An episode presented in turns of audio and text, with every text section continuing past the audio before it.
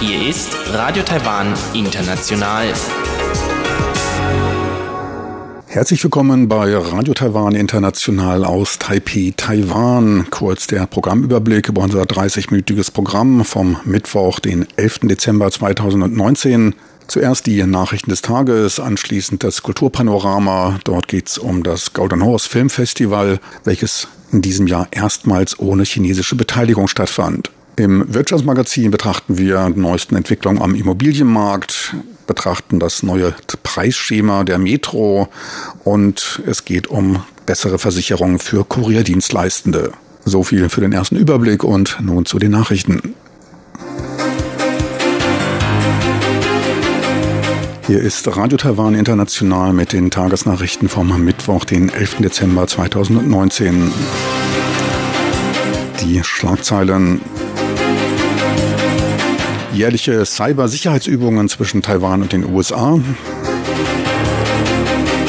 Außenministerium Beziehungen zu Deutschland vertiefen. Und Taipower, die Fertigstellung des AKWs Nummer 4 technisch herausfordernd.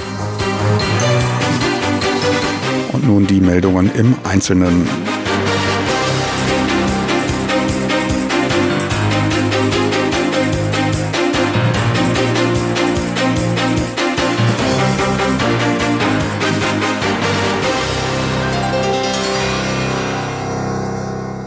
Taiwan und die USA sind bereit, auf jährlicher Basis Übungen im Bereich Cybersecurity abzuhalten, teilte Ori Tang, Minister für Digitales, am heutigen Mittwoch mit. Im November wurde in Taiwan erstmals ein gemeinsames Übungsprogramm für Cyberangriffe und Verteidigung abgehalten, bei der Angriffe auf die Finanzstruktur durch Nordkorea simuliert wurden. Neben Taiwan und den USA nahmen weitere Experten aus zehn Ländern teil. Minister Tang hält für zukünftige Übungen die Einbeziehung weiterer Länder für möglich.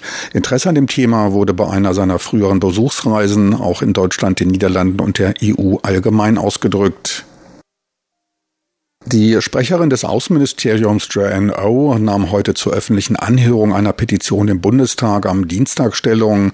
Darin wurde zu einer Aufnahme diplomatischer Beziehungen mit Taiwan aufgerufen. Von Deutschlands Auswärtigem Amt wurden bei der Anhörung die diplomatischen Beziehungen mit der Volksrepublik China vorgetragen, die eine Anerkennung der Republik China Taiwan nicht möglich machen. Enge Verbindungen zu Taiwan gäbe es bei den gemeinsamen Werten, ferner enge Kontakte in den Bereichen Wirtschaft und Handel, Kultur und Wissenschaft, die ausgebaut werden sollen.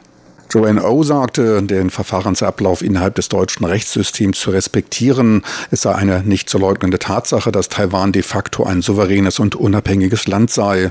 Man werde fortfahren, auf der gegebenen Grundlage die freundschaftlichen und kooperativen Beziehungen mit Deutschland zu vertiefen.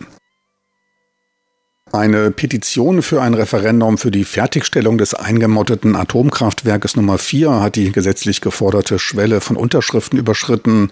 Ein Referendum könne damit abgehalten werden, gab die Zentrale Wahlkampfkommission bekannt.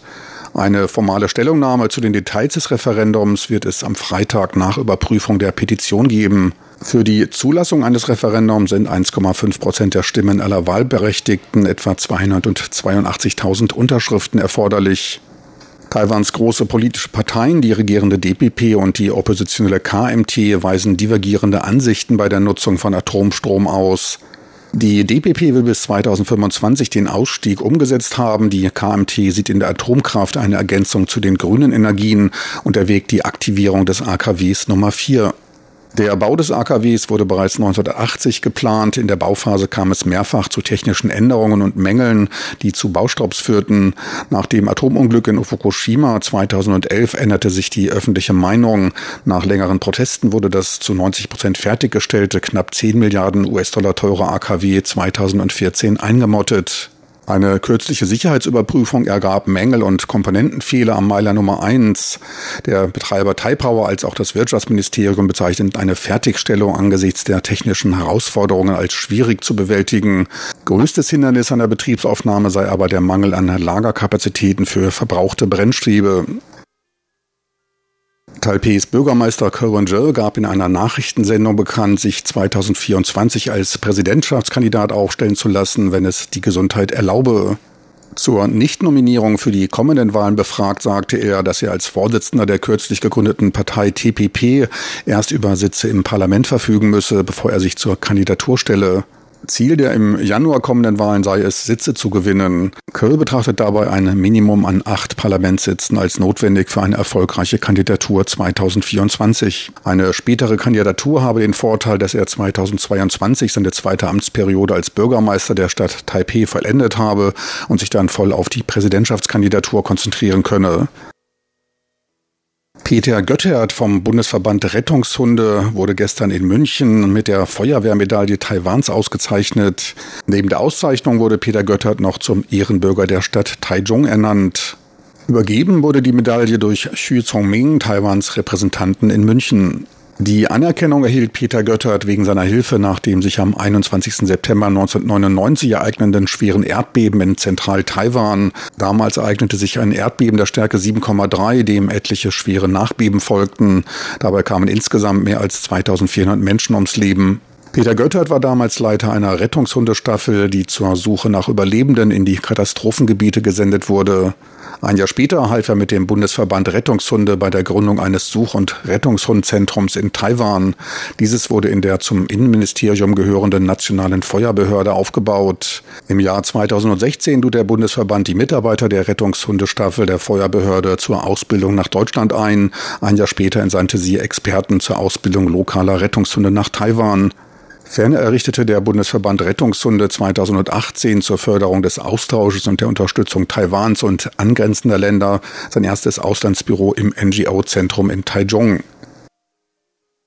Das Wetteramt stellte heute den Zeitplan für den letzten Sonnenstrahl 2019 und den ersten Sonnenstrahl 2020 vor. Wer den letzten am Horizont versinkenden Sonnenstrahl des Jahres 2019 auf der Hauptinsel Taiwan sehen möchte, der muss sich in den Anping-Bezirk nach Tainan oder in den Jilin-Bezirk Kaohsiungs begeben. Dort wird die Sonne um 5.25 Uhr untergehen reist man gut 1000 Kilometer weiter südlich auf die zu Taiwan gehörige Taiping-Insel im südchinesischen Meer, kann man das Schauspiel auch etwas später um 6.11 Uhr verfolgen.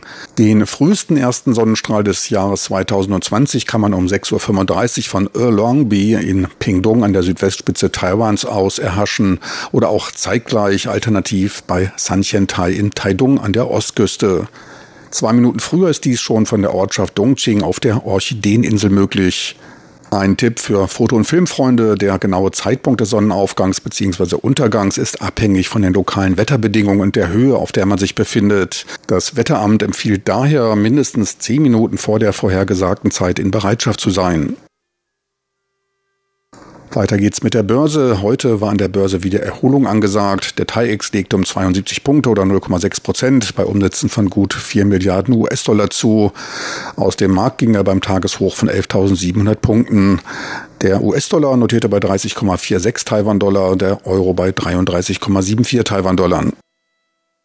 Und nun zur Wettervorhersage für Donnerstag, den 12. Dezember 2019.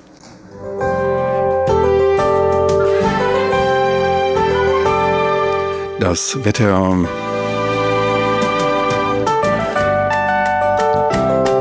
In der Nacht zum Mittwoch ist es bis auf den Nordosten landesweit meist klar und trocken. Die Temperaturen sinken in Zentral-Taiwan bis auf 14 Grad, ansonsten bis auf 17 Grad Celsius. Tagsüber dann ein meist sonniger und trockener Tag mit Temperaturen von bis zu 28 Grad. Lediglich im Norden gibt es Bewölkung, teils auch Regen, bei Höchsttemperaturen von maximal 23 Grad.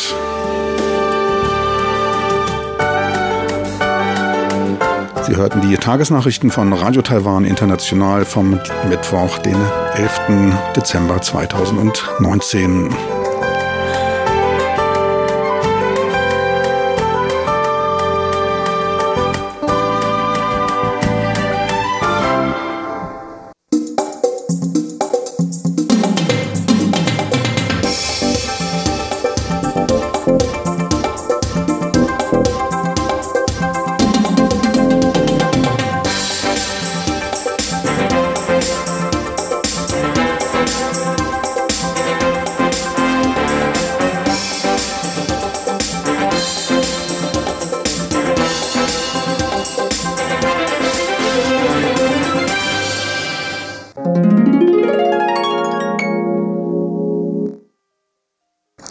Kaleidoskop mit Carina Rotha beschäftigen wir uns mit dem diesjährigen Golden Horse Film Festival. Dieses fand im November statt und zwar erstmals ohne chinesische Beteiligung. Mehr dazu nun im Kulturpanorama mit Carina Rotha. Kulturpanorama auf RTI. 呃，我觉得我个人觉得不会比每一年的差，可是我们的今年还是有很好的作品，但是以整个的数量。来讲的话，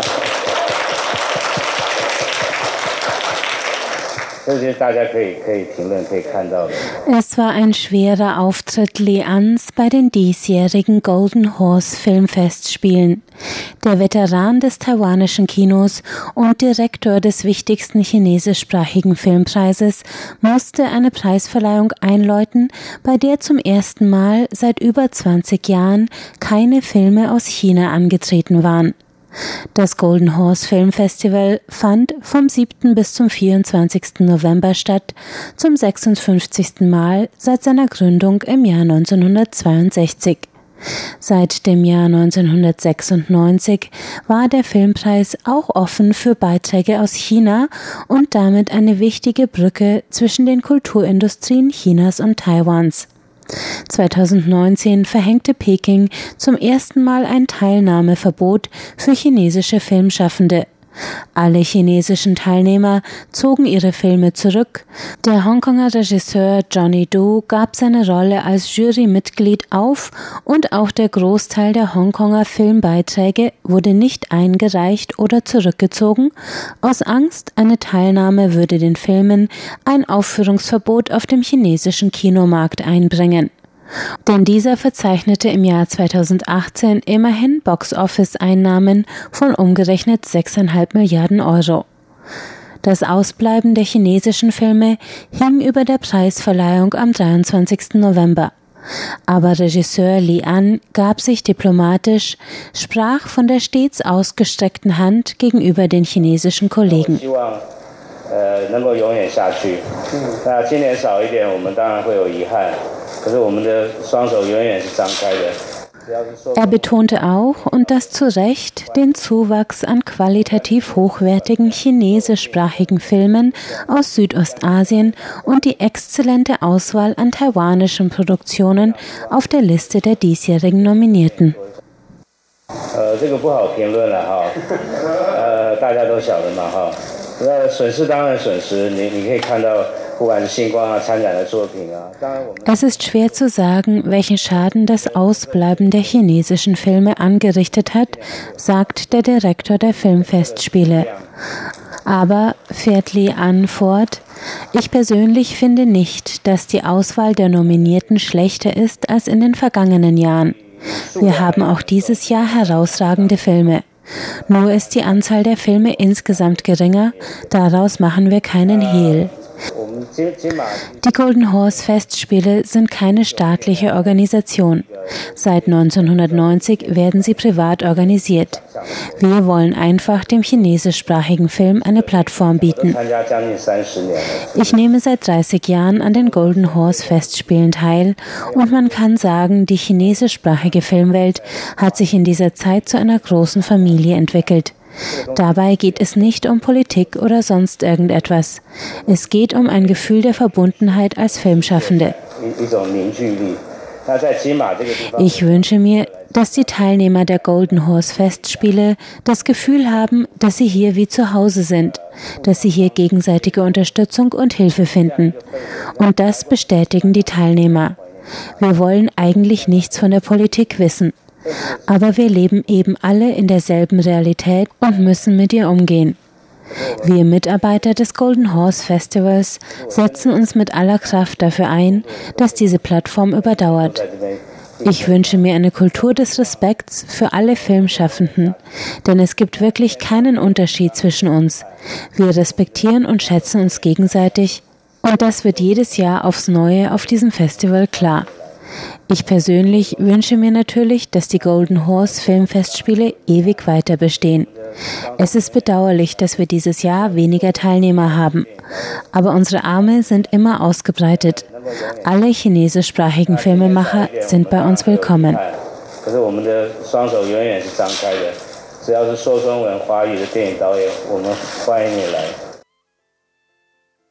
Soweit der Direktor der Golden Horse Filmfestspiele, Li An. Die chinesische Kulturpolitik verfolgt einen weniger versöhnlichen Kurs, was die Vernetzung der Filmbranchen von Taiwan und China angeht. Nicht nur hat Peking seinen Filmemachern dieses Jahr die Teilnahme am Golden Horse Festival verboten, es hat auch das chinesische Pendant, den Golden Rooster, erstmalig auf denselben Termin verlegt.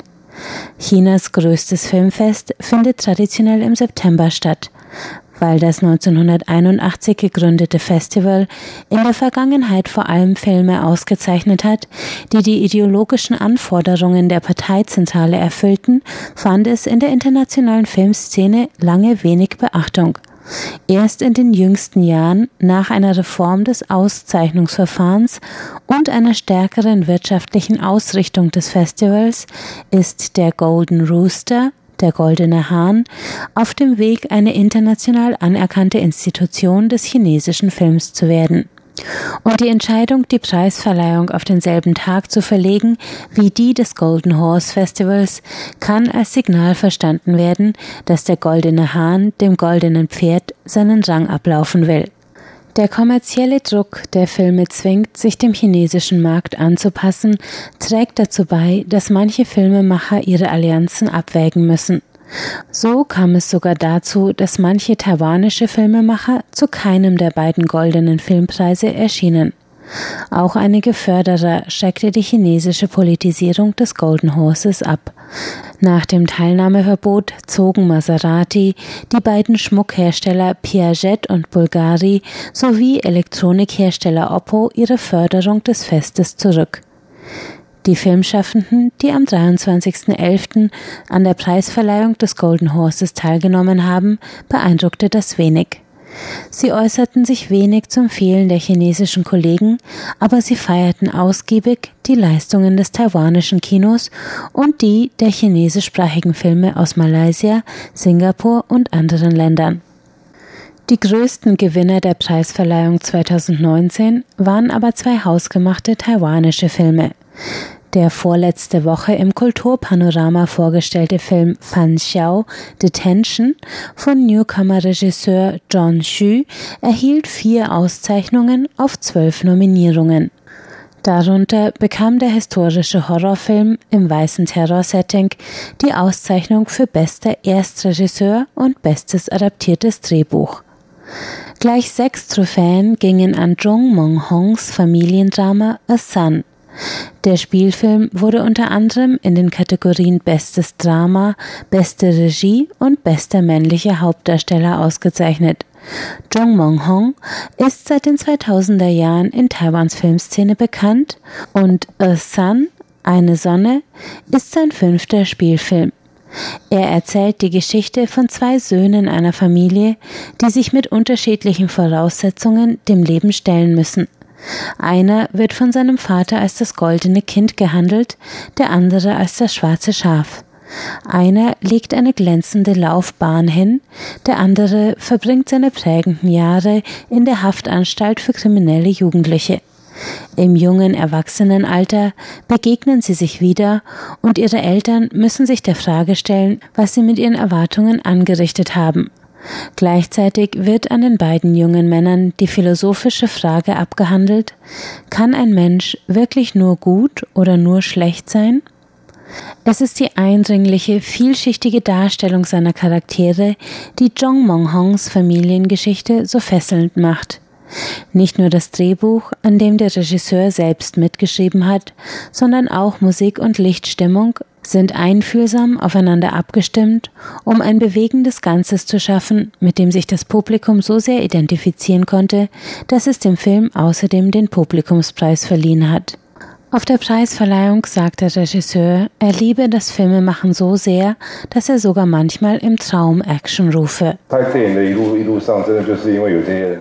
Zhong Mong Hong sagt, was ihn zum Filmemachen motiviert, seien die Menschen, die ihn auf dem Weg der Produktion begleiten und die Leute, die über den fertigen Film sagen, hey, du machst ja echt gute Filme.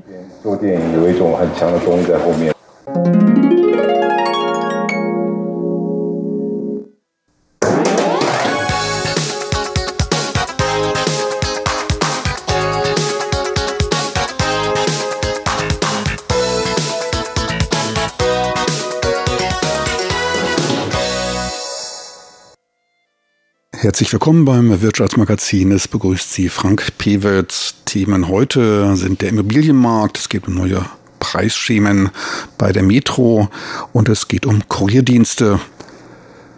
Die nach Taiwan zurückkehrenden Unternehmen sorgen für Belebung auf dem Immobilienmarkt. Dies gilt sowohl für zu Wohnzwecken als auch gewerblich genutzte Immobilien. Im November legte die Zahl der Transaktionen in den Großstädten gegenüber dem Vorjahresmonat um 6,5 Prozent auf 19.700 zu. Im gewerblichen Bereich besteht zudem auch eine erhöhte Nachfrage nach Produktionsstätten unter den bereits vor Ort befindlichen Unternehmen. Diese profitierten von erhöhten Aufträgen, die wegen des fortschreitenden Handelskrieges zwischen den USA und China erteilt wurden. Weitere Impulse kommen von der positiven Entwicklung des Aktienmarktes, der für höhere Liquidität sorgt und diese wird zum Teil auch in Immobilien angelegt. Gegenüber dem Vormonat sanken die Zahlen allerdings um gut 8 Prozent. Damals wurden 21.450 Immobilien verkauft. In Taipei ging es noch etwas lebendiger zu. Die Transaktionen lagen um 10,7 Prozent über dem Niveau des Vorjahresmonats und waren auch 1,1 Prozent höher als im Oktober. Die stärksten Impulse kamen aus dem Wanhua-Bezirk. Deutlich verhaltener ging es in Neu-Taipei zu. Damit ist das Gebiet um die Stadt Taipei herum gemeint. Zwar lag die Zahl der Transaktionen um 1,8 Prozent höher als im Vorjahresmonat, allerdings gaben sie zum Vormonat um 9,4 Prozent nach. Am stärksten stiegen die Transaktionen in Taoyuan. Knapp 29 Prozent mehr Immobilien als im November des letzten Jahres wurden abgesetzt und auch gut 4 Prozent mehr als im Vormonat. Der hohe Anstieg ist auf die in den Bezirken Luzhou und Guishan angebotenen und auch verkauften Wohnungen zurückzuführen. Weniger gefragt waren Immobilien in Taichung in Zentral-Taiwan. Dort lag die Zahl der Transaktionen um 9 Prozent unter der des Vorjahresmonats und sogar um fast 26 Prozent unter der des Vormonats Oktober. Die Immobilienmärkte in Tainan und Kaohsiung im Süden des Landes lagen leicht unter den Landeswerten. In den ersten elf Monaten des Jahres wurden in den sechs Großstädten Taiwans knapp 210.000 Immobilien abgesetzt. Dies waren acht Prozent mehr als im Vorjahreszeitraum. In Taoyuan stiegen die Verkaufszahlen mit 13,7 Prozent am stärksten. Betrachtet man ganz Taiwan inklusive der ländlicheren Gebiete, dann wurden bis Oktober 246.200 Wohneinheiten verkauft. Für das ganze Jahr wird mit einem Überschreiten von 300.000 Einheiten gerechnet. Dies wäre die höchste Zahl innerhalb der letzten fünf Jahre.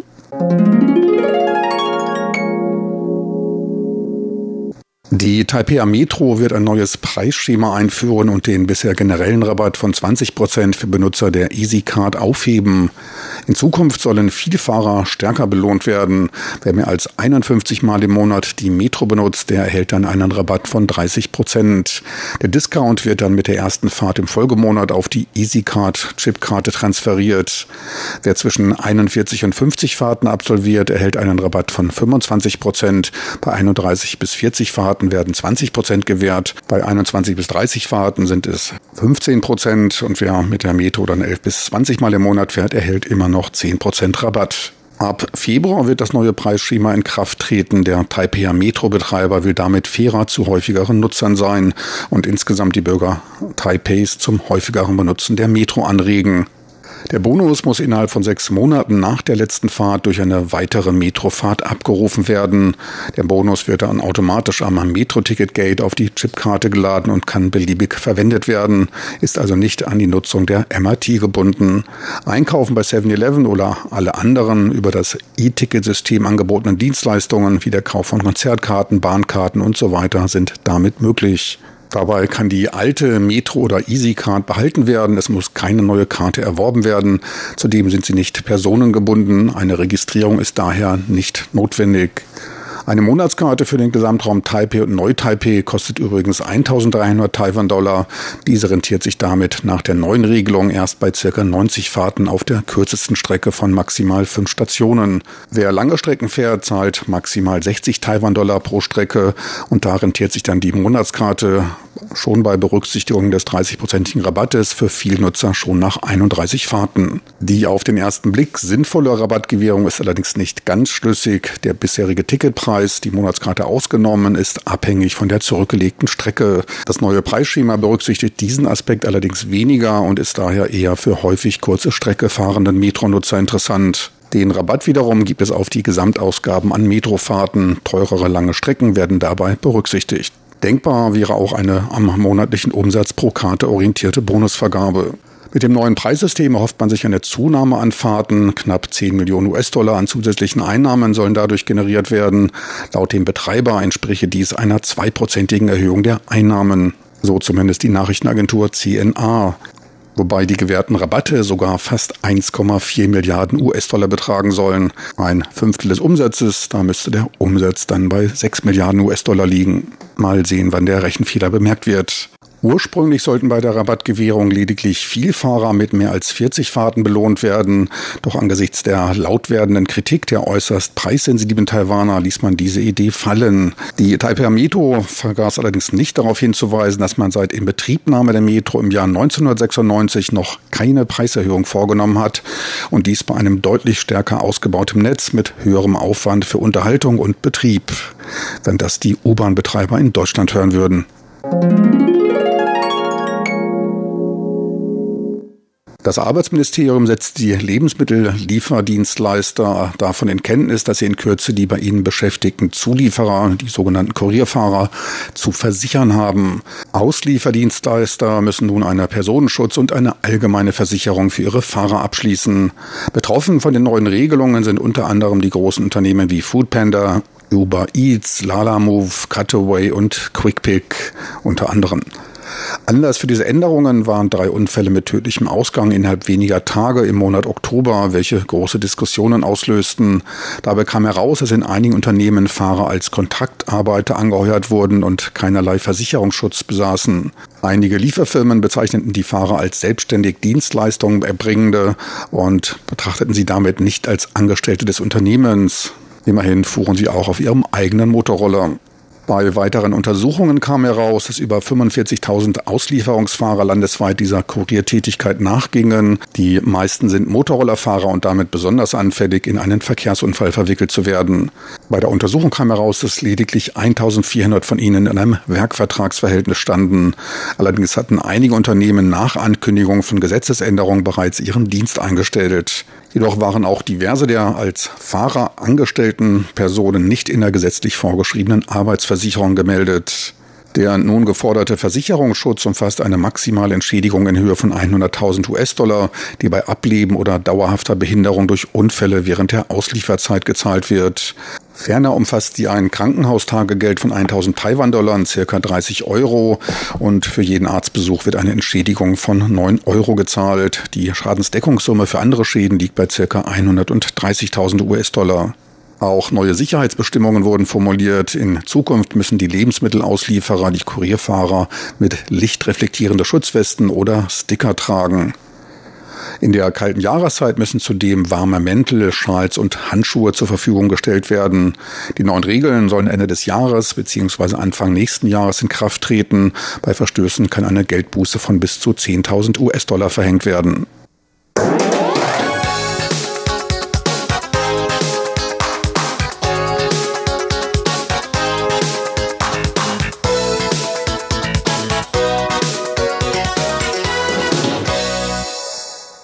Meine lieben Zuhörer, das war's für heute aus dem Wirtschaftsmagazin. So viel auch für heute von Radio Taiwan International.